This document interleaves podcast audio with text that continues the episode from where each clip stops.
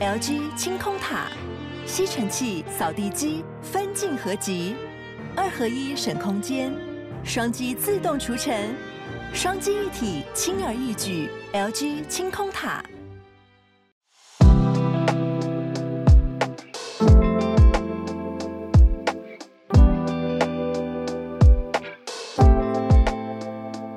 小鹿早安，大家早安。哈喽早安，大家早安，欢迎大家加入今天六月二十一号星期三的全球串联早安新闻。大家早，早安。昨天 Hi 我是昨天才意识到，明天开始是端午连假。嗯、对啊，你也是。呃，我我是没有意识到，就是是从星期四开始。哎，对，对就是一样的意思。对，就是知道模糊的，知道端午节是 around the corner，反正快快要端午了。而且你看，你跟我，我们都是星期五出发，是吗？对，我们真的是超好笑。我们好几次，我们都各自安排旅行。然后呢，他浩尔的行程就在浩尔自己手上嘛。然后他对他跟家人的旅行等等的。然后结果我们后来一对就发现说，哦，那一天我也会去机场耶。然后我们去不同的国家，然后跟对啊，就超酷。不是第一次，而且之前有有一次是什么啊？哦，不是旅行，那次是我们。发现当天要去露营，因为制作单位分头敲的。对，这个也很长。当天对行程看一下那个来宾表，然后就想说，嗯，说你等一下是不是要去哪里哪哪一个电视台？对，然后就说好，那我们现场来录社群。对，就直接讲好。等礼拜五。机场会遇到吗？你是什么时候？下午。我也是下午，我也是下午。我我们再对一下，再对一下，再对一下。然后还遇到很多听友，会不会？说不定哦，说不定，因为连假嘛。嗯。呃，礼拜四等于明天就开始休假了，所以也跟大家预告一下，嗯、我们真的是怎么说呢？我们昨呃，你看礼拜四开始休，礼拜五也休，那我们就想到一件事情。就是那海外听友怎么办？对，我觉得你就是很照顾大家，是怕就是海外听友其实没有这个端午连假的时候，那早安新闻如果已经成为习惯，然后觉得诶会中断啊，因为根本没有休假。那你知道我怕什么吗？我怕的事情是一个连假回来，大家就忘了早安新闻了，因为过去几次有长连假，真的回来的时候那个线上人数有少哦。这个大家的记忆力，开玩笑说过过个两三天就忘记我们节目是怎么回事？对啊，应该在忙别的吧？好吧，所以所以重点来了，我们昨天有去录了一个专题，也多我觉得多认识到一个录音室，嗯，很特别，因为我想大家应该几乎都知道报道者这个独立媒体。有吧？因为我们也做过专题啊，对不对？对啊，嗯。那我们昨天是第一次来到报道者的一个新办公室，算是少年报道者的办公所在地。少年什么意思？嗯，就真的是给儿少看的版本的报道者，就是 The Reporter for Kids。真的啊，我觉得我们昨天去，哎、哦，花了蛮长的时间在这个录音室当中的。哦，对，因为我跟小鹿也都各自。录了一集少年报道者的 podcast，等于是之后大家去追踪的话，会持续的有机会会听到我们担任客座编辑。嗯，我想请大家试着想象一下，就是如果你身边有十到十五岁这个年龄层的人，嗯，你要怎么跟他解释通膨、乌俄战争？然后，或者是现在 Me Too 好了，好这个议题哦，从欧美开始意识，然后到现在台湾各各个行业开始有不同的故事。那他的认知跟他对社会的接触，十到十五岁很有限。可是为了要让他正确，不说正确，就是真的是知道说，哎，这是现在发生的事情，而且可以互相讨论。嗯、你会做什么？嗯嗯，讲得很好，就是一个。我觉得类似入门，或者说建立一个沟通讨论的基础，嗯嗯，而且是资讯能够比较广、比较全面的，可是又不是、嗯、又不是只是把艰难的字词简化而已。哦，不是，让他觉得有兴趣，或者是觉得哦，那这个他可以跟大人一起去找新的答案，嗯，或者是哎，那他愿意带把这个话题也带到学校，说，哎，你知道吗？我昨天怎么样怎么样怎么样？对啊，那这个真的是一连串。嗯，往下扎根的呃，新闻很不一样。我们昨天又找到一个 hashtag 本职新闻，你还记得吗？嗯嗯，对，真的是要讲到最核心的资讯，我觉得非常非常难呢、啊。我昨天跟浩尔结束访谈的时候有讲，会写或者会做给大人的内容，不一定会做给小孩子的内容。哎，比如说 podcast 或者是文章等等的。那我们就访问到真的会做这一类事情的人，对，儿少新闻，嗯的前辈。我觉得有得到很多启发。那嗯，这些启发内容呢，就礼拜五跟我们一起听吧。就是我们昨天也录制了一个专题。所以说，昨天我跟小鹿分别，小鹿是负责俄乌战争，我是负责太空竞赛。对，我们个别录完之后，再一起访问了总监，少年报道者的总监。昨天我们一起工作非常长的时间。嗯，我我再举一个例子好了，在明天哎后天的这个专题，大家也会听得到。嗯、就是总监他还率领他的团队做了一个 HPV 疫苗的专题，嗯，去跟小孩子解释这个为什么要打，打了之后如果副作用怎么办，嗯、然后让大家知道说，哎，其实这个施打越来越扩大，其实是代表它的有重要性的，它的适用性从性别从年龄。啊哇，这么深的议题怎么做？对对，这个真的是直接跟身体有关。还有校园里面很常见的一些情况，比如说电子烟、电子烟，对，加热烟到底是怎么一回事？那、嗯、还甚至我觉得有 debunk，但是有破除一些网络影片的陷阱，我觉得是超级重要的。嗯，所以听了觉得哇，有一种新闻的热血。我、哦、完全有，因为我也有同感，我也有同感，对啊，真的真的。昨天总编跟我们分享说，说在欧洲，嗯、呃，他说了比较成熟的国家，好了，可能几百年文化的国家，对，嗯、就是是最资深或是最厉害的呃新闻从业人员，他才有资格讲讲、嗯、成这样哦，才有资格去做给小孩子的嗯、呃、报道。对啊，一来是有预呃化什么预。繁为简的能力，然后再来就是他真的是必须要有小孩子的连接跟观点嘛？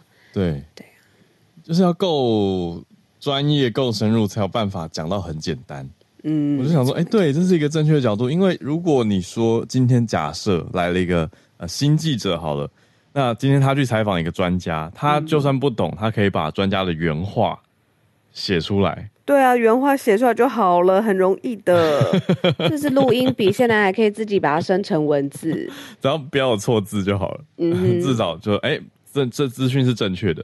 可是你要深入浅出，还要先举例，你的举例要正确，不可以隐喻失当嘛。嗯哼，那那你就要真的很懂，你才能够用正确的开场串题的方式啊，举例啊，那哪些地方可以稍微删减啊，不交代那么详细，哪些地方。嗯可以用别的方式代换，这个其实是要够懂的人才做得到。哇，还要让小孩子的或儿少的这个注意力不要跑掉。对，所以礼拜五一起来听，对，大家一起来听我们专题。我刚刚在看聊天室，很多人异口同声都说：“哎、嗯，其实小孩都能懂，哎，其实小孩懂得比大人多，或者是小孩是知道的。是是是”对，你记不记得他知道一个感受，跟知道一个大消息的方向，嗯、但是大家自己回想自己十到十五岁，我觉得有一些专业面的东西，其实没从来没有真的懂过。嗯，我自己是这样的，很模糊。对，比如说通膨。那十十到十五岁，我知道一个很浅的，就是说，哦，可能整个社会或经济大概不行，对吧？对，就是没有没有真的知道通膨是什么啊？对啊，对，因为当时也没有认识 Charles 老师嘛，就听不懂啊。对，可是现在我们就是可以做一些这种科学，或者是嗯，就社会科学也好，各个领域的资讯普及化或者白话的解析，我觉得是很好的事情。嗯嗯嗯，哎、欸，给小孩子的理财课超级重要的，因为金钱观念，嗯、因为我小的时候我就觉得好像我的那个呃，我选择有限嘛，然后可能也就被误导说啊，这是什么怪怪的事情啊，不要一直谈赚钱啊，等到很大才去重新去学整个理财应该怎么配置，我觉得会比较慢呢。有正确的金钱观念也很重要，像这个就是一类。然后我有看到一个。呃，我很喜欢的聊天室的留言，他说跟小孩从不同角度讨论各种新闻，嗯、会觉得他们常常可以看到盲点。嗯、对，有时候比较 跳脱大人的那种成见或是既有的概念。对对对对对，他们就会想说，那为什么不怎样怎样？你就想说，对耶，对 对对对对对，有道理。哎，我不知道那个呃，因为我们搬家嘛，然后搬去新房东的家这样子，嗯、然后我们我们那天那天去新房东家里吃饭，然后他的小孩呃呃儿子小儿子他才。三岁，两岁不到，呃，两岁多一点，不到三岁，嗯、然后就很多童言童语，然后会讲那个九大行星的英文，然后跟这个没有什么关联啦、啊，我只是觉得超级厉害，小朋友的联想，对啊，超级厉害的，很多小朋友都比大人还要懂恐龙的英文，还有大太空的英文，是吗？真的，真的，真的 好厉害哟、哦！他们只要热爱，那个就是会变成专家。对呀、啊，真的，真的，真的 很厉害。对啊，好，我们今天轻松的社群，这先聊到这，就跟大家预告一下，等于明天休息一天，但是礼拜五是有专题的，可以来期待一下。对，嗯、我们应该是直接上架 podcast 了。对，因为当天我们会有各自的旅行的行程嘛。另外再 update 一下，嗯、因为我刚刚看聊天室有人说，就是哎，那我们都出国了，下个星期早安新闻正常吗？正常。但有一天的时间，我们把它挪到了晚上。对，下周二比较特别，没错没错，周二的早上没有。下周二会是晚上六点到七点之间录音，台湾时间。呃，周一周一就回归正常，周一交给小鹿了。对啊，没错，我会在越南跟大家连线。嗯，那周二我会在瑞典吧？对，没错，跟大家连线。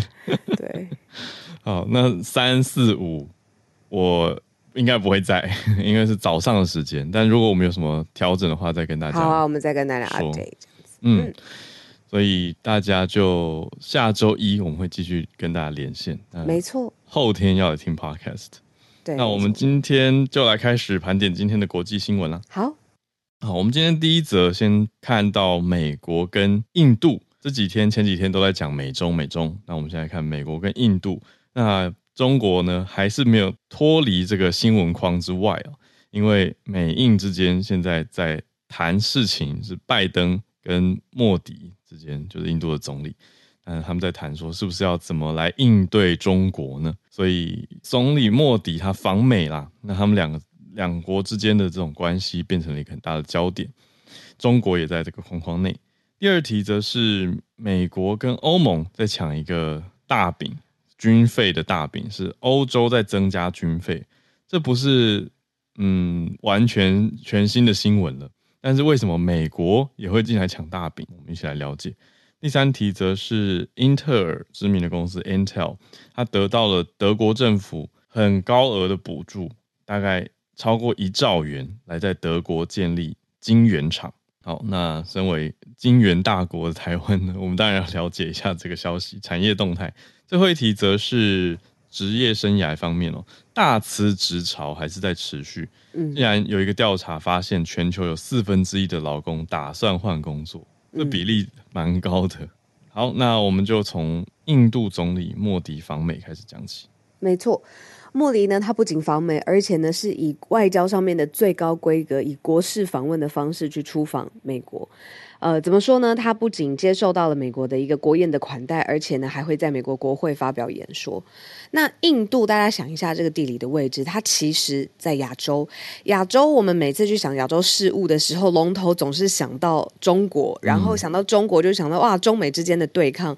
可是这一次印度的出访有一个很重要的主轴，或者是学者也都认同说，接下来的亚洲它可能的权力核心是多极的，意思它是有多个可能的选择。嗯。有没有可能，其实接下来整个亚洲事务的，我们看到的下一个龙头有替换、有变革、有新的可能性？我觉得印度在这一个可能性上面卯足了全劲做。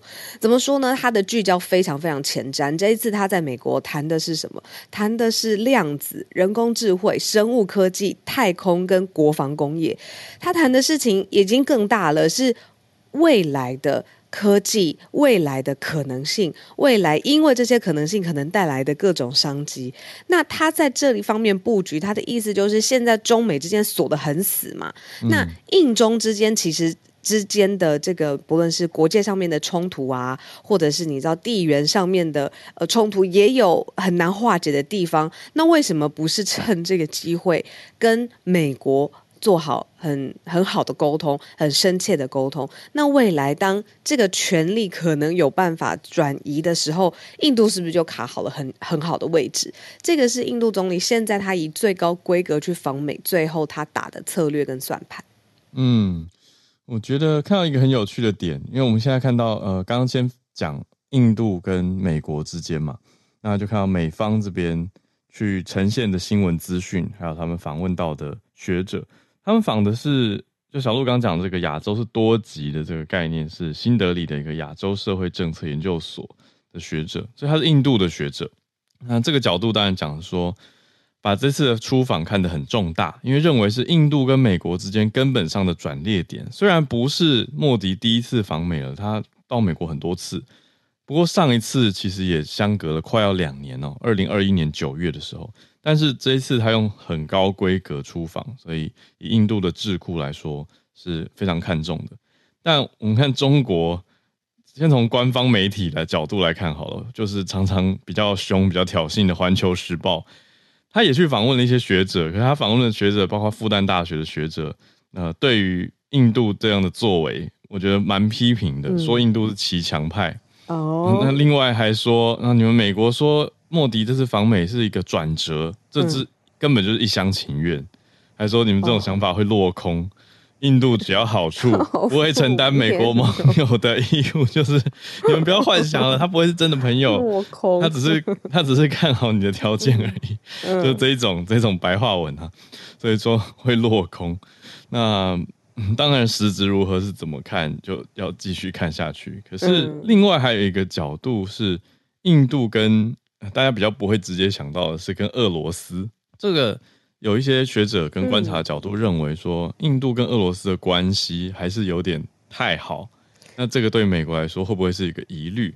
哦，也是要继续看的点，就是对俄国不够强硬，态度不够坚定，是吗？那印度其实也有回应，诶。就是他认为说，哎、欸，这不是普遍上面的看法，就是他们其实也有愿意，或者也有硬起来。这当然就是外交上面一来一往嘛，希望要求更多，然后对方说，好，好，其实这个你想象的，其实不是完全你认识的，那我们可以做的更多，这样子。嗯嗯，对。那像印度有在跟俄国买便宜的石油，持续买进低价的石油，这也是一个嗯一个点呐、啊。哦，猫买石油的时候，为什么猫猫它有反应？我也想说，嗯，莫非他对油价的观察最近？他是观察猫咪粮食价格吗？还好啊，猫粮没有变贵啊，我觉得还好。有吗？猫粮？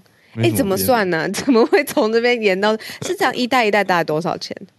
就就看要买贵哦，也有懂了，市场各种选择，就像油价，你要买对市场各种选择，拉回来厉害，还是对啊。总之现在看到呃，总理印度总理莫迪访美啊，那这三天会有哪些行程？嗯、那接下来会有哪些合作？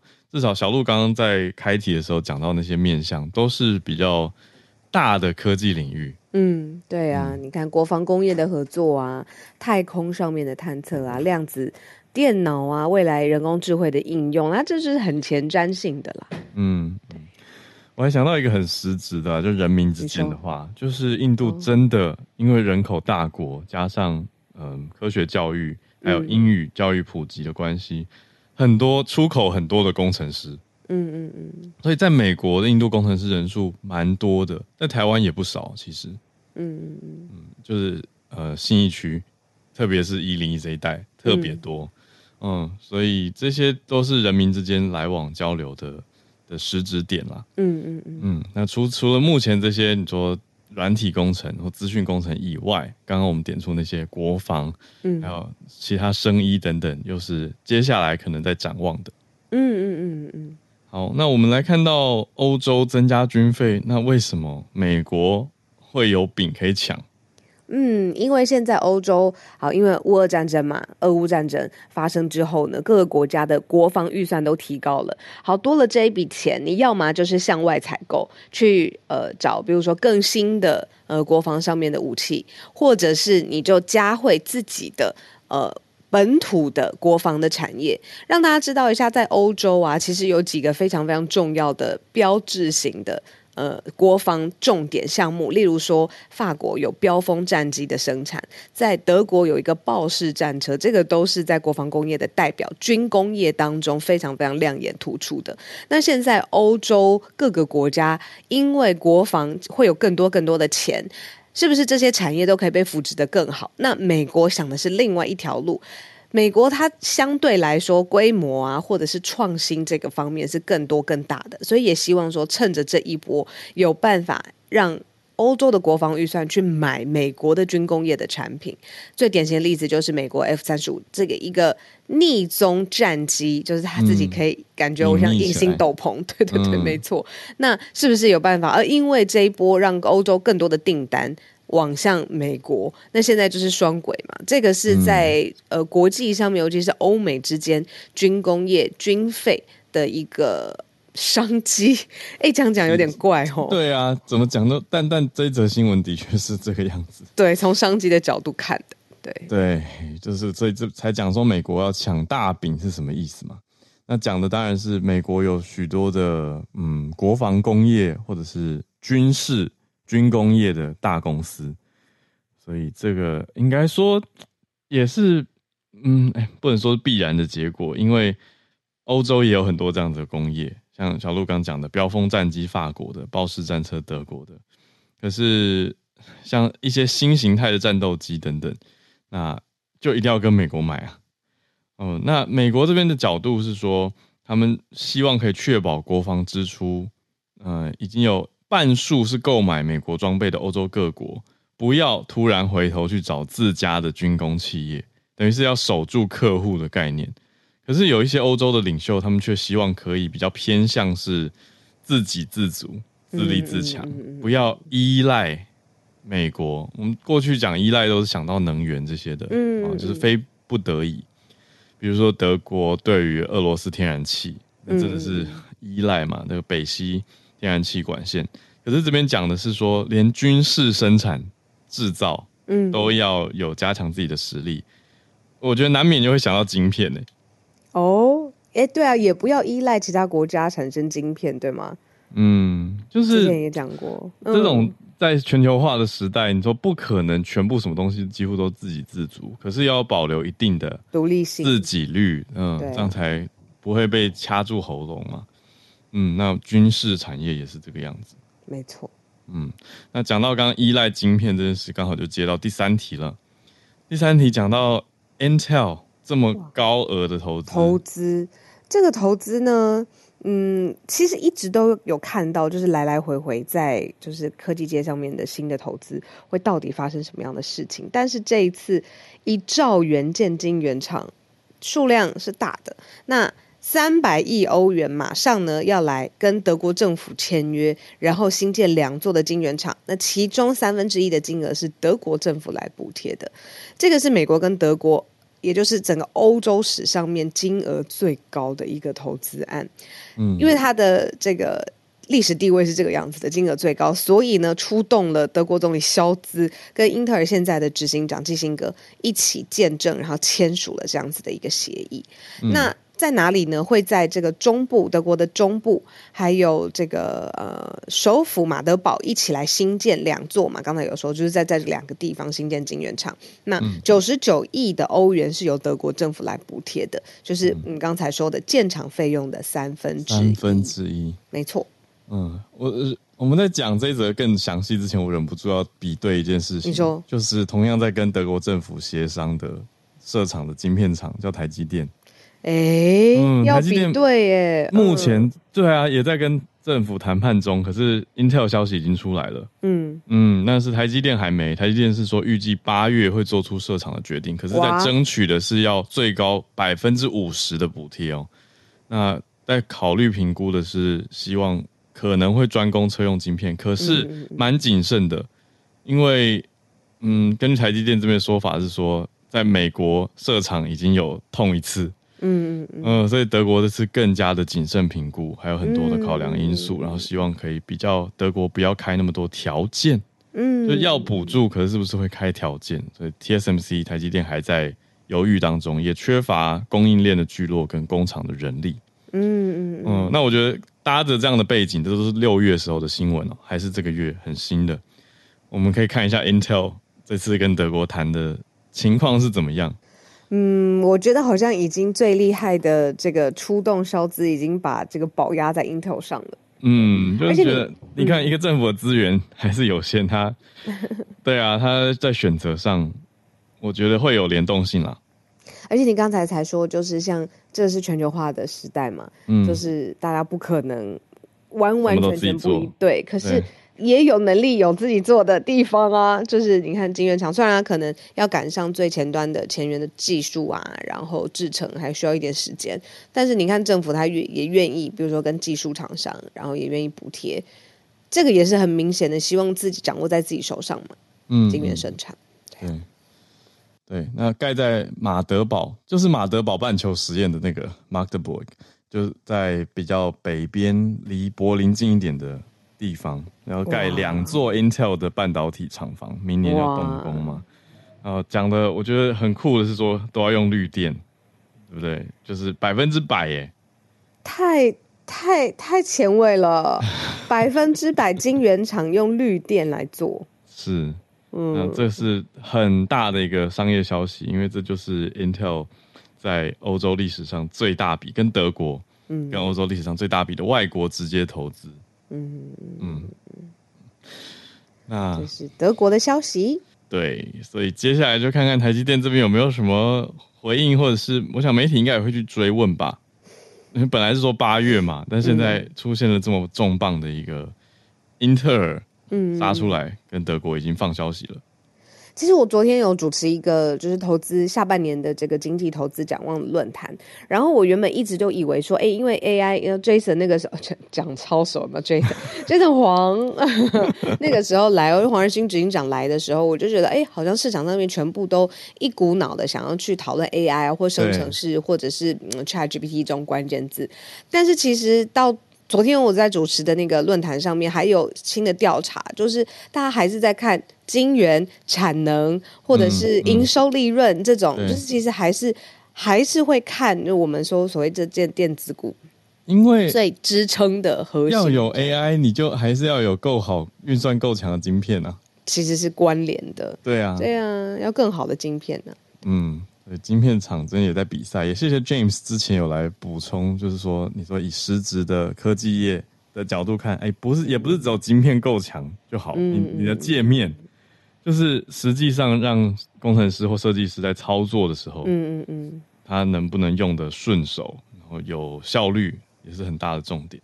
对啊，那我觉得搭载的刚刚讲英特尔，英特尔在德国的消息，英特尔同时也在波兰。砸了四十几亿美元，波兰哦，嗯，所以算是连锁的一个消息，就是要变成真的是一条供应链，嗯嗯嗯，打造不同的晶片来完成需求，唉，布局很大，对啊，而且就每次讲到这个就会哦，那台湾的竞争力，我们是不是这个领先的地位可以一直往前？不是往前，你知道那选手比赛跑步，对，没错，他一直要保持一个 lead，就是中间一直有一个。呃，他是领先的那个保持，就不知道可不可以持续下去。嗯，好，那我们来到最后一题。虽然刚刚讲说，哎，这些设厂啊都很需要人力啊，哎，刚讲到台积电甚至在说人力会不会不足这件事情。那、嗯、我们最后一题来到的是从大的会计师事务所出来调查，全球有四分之一的劳工打算要换工作。嗯嗯嗯嗯嗯，四分之一很多哎、欸，而且这是全球范围的辞职潮。之前我们讲的更多的都是哎、有裁员潮，比如说在科技业，哦、这个是我想要去就是工作，但是公司不让我。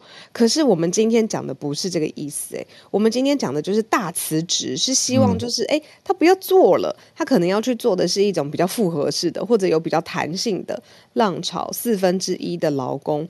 他想要去换他的工作，那有可能是通膨的压力啊，有可能是经济上面，其实就是不温不火，甚至是降温的这种感觉。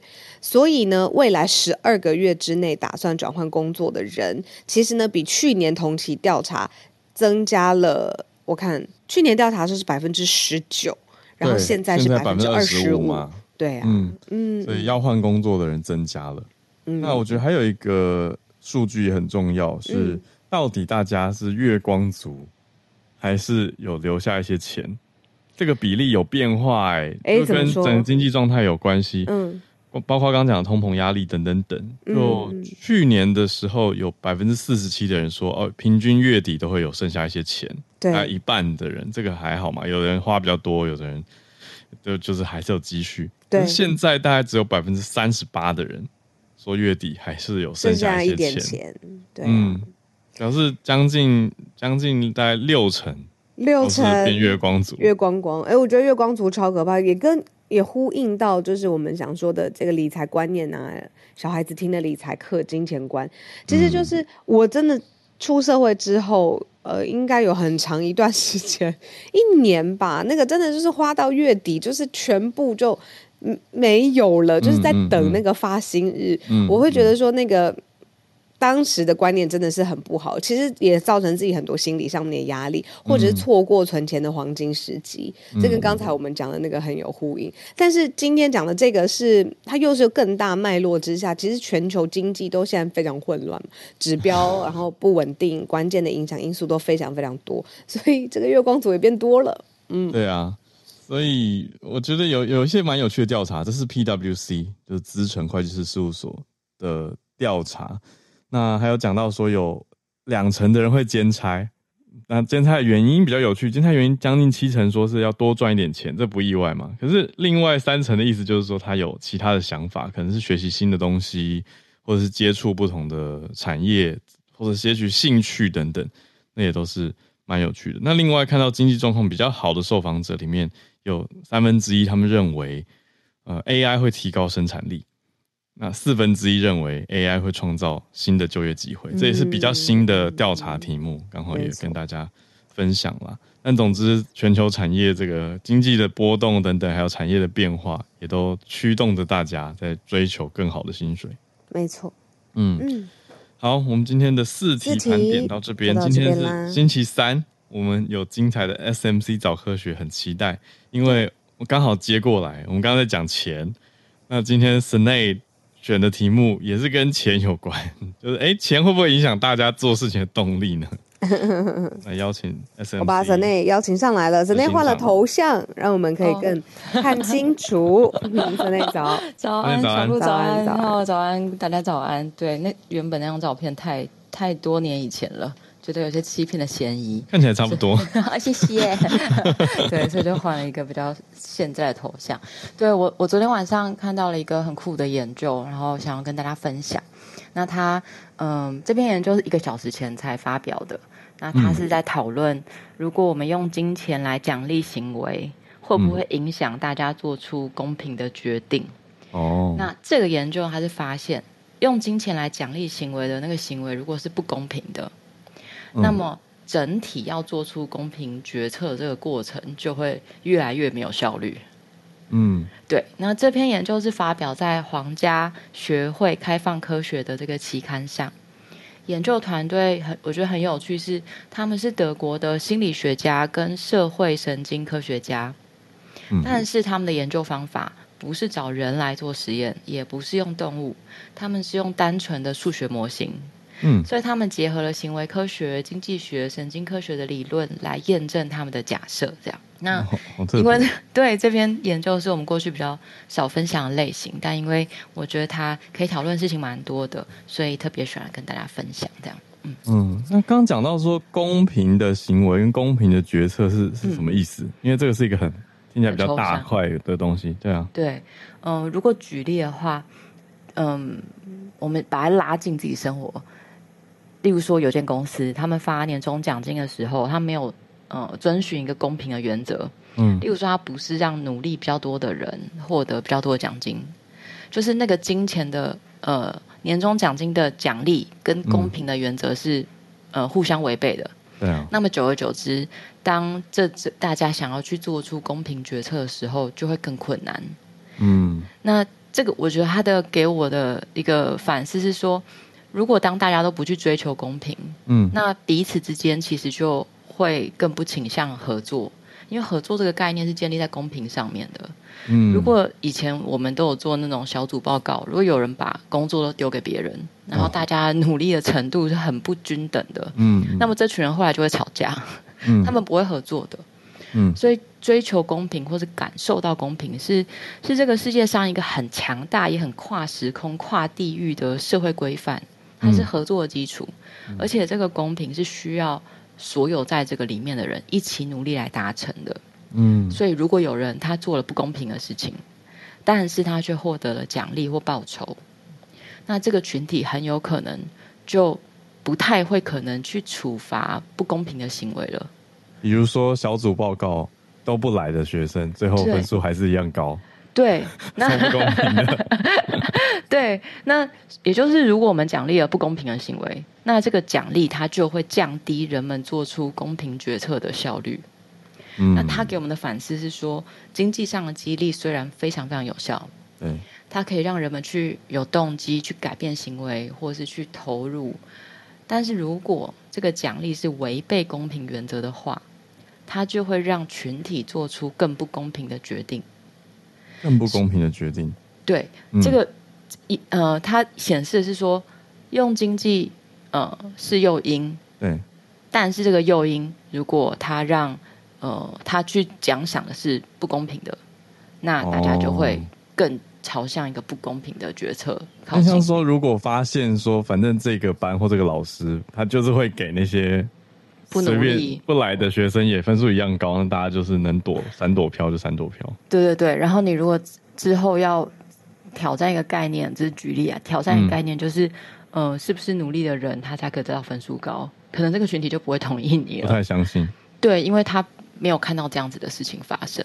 嗯，那嗯，这个研究它最后做出一个提醒，就是如果嗯，如果你是一个机构，你是公司，你是一个组织，或者是你是就是个社会，嗯，大家要知道，如果金钱是它是用来激励人改变的手段，没有错。嗯，但如果它激励的是不公平的事情，那它是会有一个很长远的效益的，然后这个效应可能不是我们想要的。对，嗯嗯嗯，对。你刚刚讲到那个分组，你说很有很有感啦，很有感。我大学的时候其实很不喜欢分组作业，因为不小心就会变成那个总就是总是有几个人，对，或者是又要统筹又要写，最后又要上台讲。但我后来就转念一想，就觉得说啊，这样我的收获也特别多了啊。不过 这真的是失控的真相。对，所以我觉得这里面有另外一个，就是呃。面对到不公平的事情，他其实不是每一个人他的 take home message 都会一样，就是还是有不同的转念。嗯、所以其实公平是一个很大的概念。对，那到底要怎么定义？对对，公平通常就是一个很很好拿来吵架，但是不好定义的东西。但这个研究这个有趣，好吵好吵不好定义。对，然后这个研究里面，它的定义其实非常的简单，他才有办法来做实验嘛。那这个简单跟我们感受到的这种复杂的公平，一定是有一些落差跟不一样的。可是一定要定义。对，他现在定义就很简单，因为它是个数学模型，他就说资源有没有被平均的分配，有的话就是公平，嗯、没有就是不公平。好，嗯，那他在这个模型里面就分成两组，我们现在把组就想成，它这里面当然每一个都是一个单位，但我们就把它想成人好了，嗯，就是。这里每一个单位都是一个人，那总共他这个模型会分成两组人。嗯，有一组人呢，他要决定的是把钱给自己，或是给另外一个条件比较不好的人。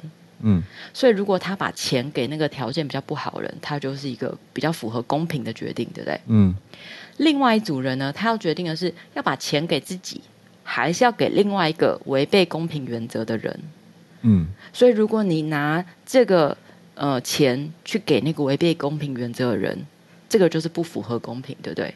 对，因为那个人违背公平原则，他应该要被惩罚。嗯，好，接着重点来了，无论是哪一组人，如果他做的决定是符合公平原则的话，他不会受到金钱的激励。哎，没有好处。对，如果是违背公平原则，那他就反而会得到金钱奖励。举例来说，如果我这一组是要决定我要把钱给我自己。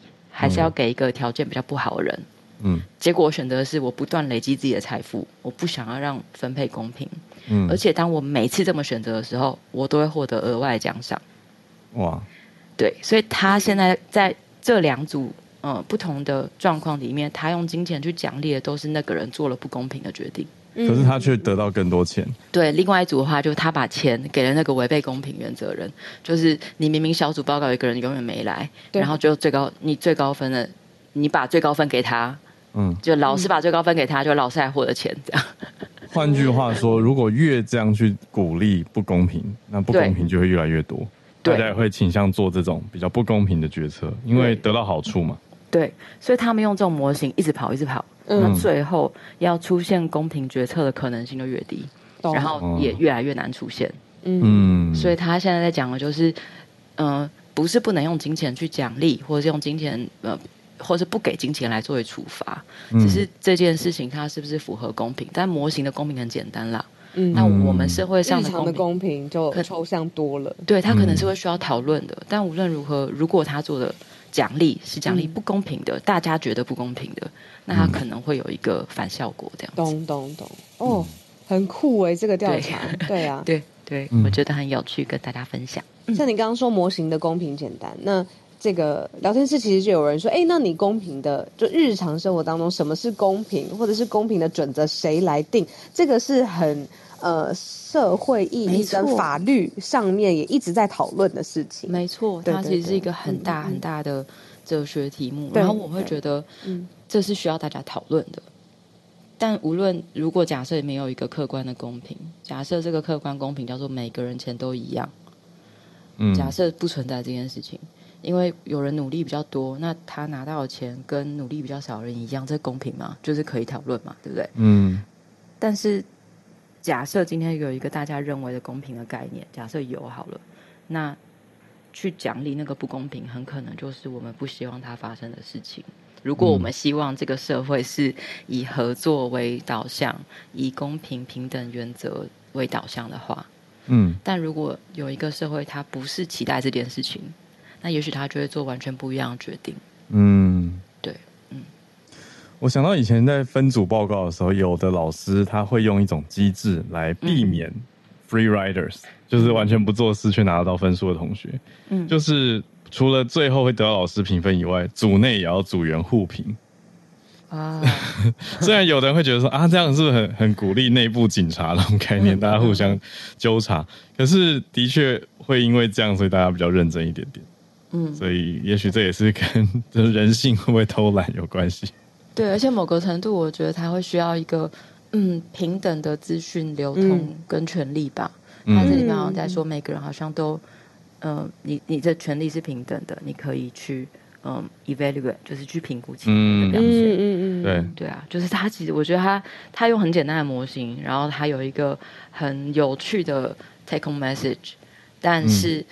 嗯即使我们知道这件事情，我们回头去看自己的生活跟社会，嗯、我们其实还发现，其实需要的是更多的讨论，然后没有什么价值，嗯、我觉得是很棒的。嗯、这个是子内一直每次上来分享的时候都会提到的。你是理解了更多之后，有更多的讨论，其实对于议题本身的帮助是很重要的。嗯，对呀、啊，嗯，嗯谢谢大家给我机会来分享。谢谢子内，谢谢，谢谢今天的 SMC 早科学。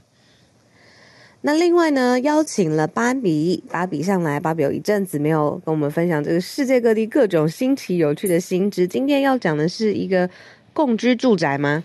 对，早安，早安，早安，嗨，我觉得可以刚好延伸昨天还有今天室内讲的合作跟就是居住的问题。居住，嗯，昨天昨天讲到奶奶小屋嘛，对对，然后这个是一个合作的合作产生的一个共居住宅，叫做 Co-housing。嗯，那这个住宅它的特征，简单说就是说，呃，这个地方的共用设施跟配置是所有人一起讨论出来再去执行，不是建商规划了一个地方来卖给你。然后，呃，小到就是政策端的，从生活相关，比如说哪几户的人家要在礼拜三的时候负责煮饭，或者说下午四点要把小朋友呃聚集在游乐区这一类的这种社区活动规定，也都是大家共同决策。然后这些人全体就是一起住的这些共居者是全体平等的，就是跟有主委的管委会是很不一样的。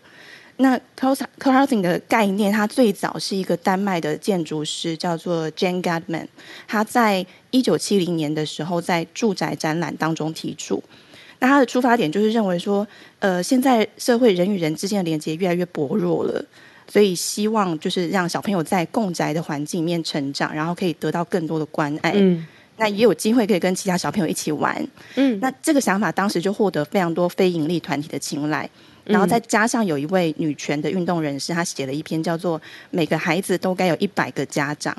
哦。对这个文章，哦、呃，因为他就觉得共居，你就会有很多很多家长跟小朋友的陪伴，呃、关心他。就有一句话说：“It takes a village to raise a child。”对啊，要一个村庄来养一个小孩。每个人没错没错投入。对，那这个推波助澜之下，就立马让丹麦的整个社会氛围就觉得规划住宅这件事情，就是共居住宅是非做不可。嗯，所以到了隔年的时候，丹麦的建筑研究机构他就赞助了一场。可以说是国家级的住宅设计比赛，嗯，那最后获奖的都是以共宅为中心的设计，嗯，所以他们在经过几年之后的细节呃规划跟推动之下，就诞生了一个蛮经典的合作共宅的案例，叫做楚德之林。楚德之林，嗯嗯的之林，哦，之林，树林的林，对对对。嗯嗯，那一开始这里的组成就是呃，先提案嘛，那想要由二十个社会经济地位差不多。就是差不多是中产阶级的家庭来一起共组，嗯，嗯，那希望可以在拥有自己住的空间之外，也可以跟其他家庭共享的公共设施，嗯，所以就想透过这样子的共享方式，可以互相解决家庭生活还有日常生活上的负担，嗯，那当中有一个重点，就是要怎么透过设计来规划出可以凝聚社区意识的共享空间。当时他们是就是用竞图的方式，嗯，呃，是由一间喷泉建筑师事务所，他们赢得了竞图的比赛，嗯，他们是规划了一个 L 型的房屋主体，还有它的排列路线，嗯，那这个规划路线是确保每户它共同持有房屋的距离是相同的，嗯嗯嗯，然后它在这个行进的路线，就是你要走到公社的这个路线上面呢，它设置了两个沙坑。就是、沙坑，对，嗯、他就想让小朋友可以停下来，不让你很顺利的，就是直接走到一个定点这样。嗯，对。那他在社区的角落呢，就设置了树林、儿童游乐场，还有萤火场地。嗯嗯，嗯对，就是他想要设计啊，嗯，对对对，就想要增强就是社区成员之间的互动这样子。而且楚德之林他成立了十六个社区公共的事务小组，他就是会要求所有成员，你至少必须要参加其中一个。就让社区想要规划的事物可以顺利的推动。那其实这样的操作，它其实也影响了集体的消费习惯，还有就是实现循环利用。因为你从小到清洁用呃小的清洁用品、小孩衣服，你都可以分享；大到汽车，那有共居住宅，就是有住过的人，他就分享说，他们整个社区可能四十户，他只需要八台车。就如果分开居住，他们真的就是需要四十辆以上才可以足够使用，所以就有相关研究也指出说，共宅它其实是可以减少相较于一般家庭的百分之五十碳排量，嗯，就也做到环保这样。嗯、然后在台湾就是讲这样稍稍微有一点点远，就国外的例子，因为台湾可能就会开始先讨论产权怎么办啊什么的，可是我们很小的时候就已经有共居过了，就是四合院。这是最简单的，对对，就是对面住的大伯，还是不知道怎么称呼的亲戚这样，然后你会共用厨房啊，然后厕所在室外，半夜要出去都有点害怕这样，然后中间空地就是晒萝卜干，或者说端午节到一起包粽子。那到现在，其实各国的共宅项目都会因为国家面临的房屋问题不一样，它会有不同的进行方式，所以细节还蛮多。有兴趣的朋友可以搜寻关键字了解。以上跟大家分享。嗯。呃，这个 co-housing 我看有人翻译成呃叫互助时代，就是互相住居住或者一起共荣生活嘛。那另外，我看台湾其实有用一个词，像是之前那个酒楼在推，就是国字大写的酒，就是玉字旁的酒的概念是用 co-living，嗯，co-living 的概念就是说你的买跟租之外，是不是有另外一个选择，是让大家一起营造一个生活。的感觉，这个也在台湾是可以找得到的，大家有兴趣也可以再去看看。谢谢芭比。好，那我们再来连线，是跟 Bernard 连线。Bernard 看的是印尼巴厘岛的一个消息。Bernard 早安。早安，小鹿早安，浩哥早安。我先讲一下之前沈队讲到是说那个大家在做 good project 的时候啊，因为我、嗯、我也是在教学的时候啊，因为我有很多的功课都是 good project 的。其实每个学期肯定起码有一组在跟我投诉说，不然那个某个同学就是他没有做东西耶，然后他说那个然后之类的联络不到什么的。然后我那个时候在学校的决策就是说，如果比方说那个同学。没有做东西，其他的同学都投诉的时候，然后我要、嗯、要查到说他没有，真的是没有在做的时候，我会直接把他踢出去这个 group 里面，是他直接没有分数。然后后面现在还有 后面做了 project 之后，现在也是有一个评分的机制，都是要每个学生都要帮他们自己的组员要做评分，然后去判定说他有做了什么，没做什么。现在学校的的规定都要写得很清楚，他说你做了什么，然后他的投入度什么的分数。全部很长，其实大概两页三页纸的那个评分表，所以每个要帮所有的组员去写，所以现在现在都是这蛮麻烦的。但是老实讲，还是一个对于大家公平性来讲呢，也是好事。嗯，好，回去今天我要分享的，因为其实也是到六月了嘛，六月、七月、八月，其实暑假很多时候开始，大家想要去旅行了。然后印尼的巴厘岛其实也是大家其中有考虑过的地方，所以呢，因为之前呢，其实我就讲一下数据来讲好了。今年来呢，其实有差不多快一百三十人呢，这是外国人呢，在巴厘岛被驱逐出国，所以因为他们的行为举止不太妥当。比方说，之前五月的时候，有一个德国游客在一个文化表演之中呢，就脱掉衣服；另外一个呢，是有一个新闻呢，就是一个澳洲的女子呢，在开机车的时候呢，就对着警察大喊大叫，然后她也是被驱逐出境。所以之后呢，这政府呢规定了，就是出。出了一个十二项的游客必须要遵守的事项，以及八项的禁忌。之后呢，他会在机场的时候，他会派一个小册子，然后就给每个游客，他们就说这些不允许做的。其中呢，就有一些就是说，呃，游客必须要尊重当地的宗教，然后传统的习俗跟文化，在宗教场所啊、旅游景点啊，或是公共场所，或是从事任何的活动的时候，必须要穿得得体，然后保持良好的行为举止。有一些禁忌的话呢，就是说参观庙宇的时候呢，除非要祭拜的时候，否则游客是不可以进入到主殿去。嗯，女性在生理期的时候不可以进入到寺庙里面去。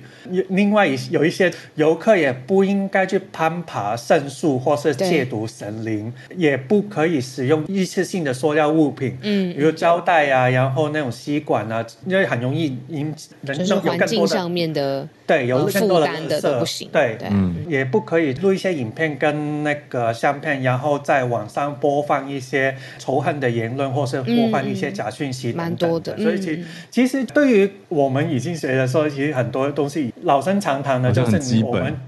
对，其实很多时候我们旅游的时候都是要入境随俗，就是尊重当地的文化，尊重当地的是人民的生活方式，其实对、啊、对，也是一个很正常的事情。但是其实很多时候我们也不能控制一些特别奇葩的人的在在旅游的时候一些迷惑行为，迷惑行为，没瓦过卡给来的，哎，对，超迷惑。然后之前也是在巴厘岛有规定说大家。下镜子，哎，所以应该是还没真的是执行这个法律，但是说希望说就是游客。不要在巴厘岛开机车，因为其实印尼的，因为我去印尼也是去了蛮多次，印尼的那个交通其实就没有什么好的。其实当地的其实没有什么红绿灯，都是有一个人，我们有时候会给他一个小钱，他就会控制当地的那个十字路口的那个交通。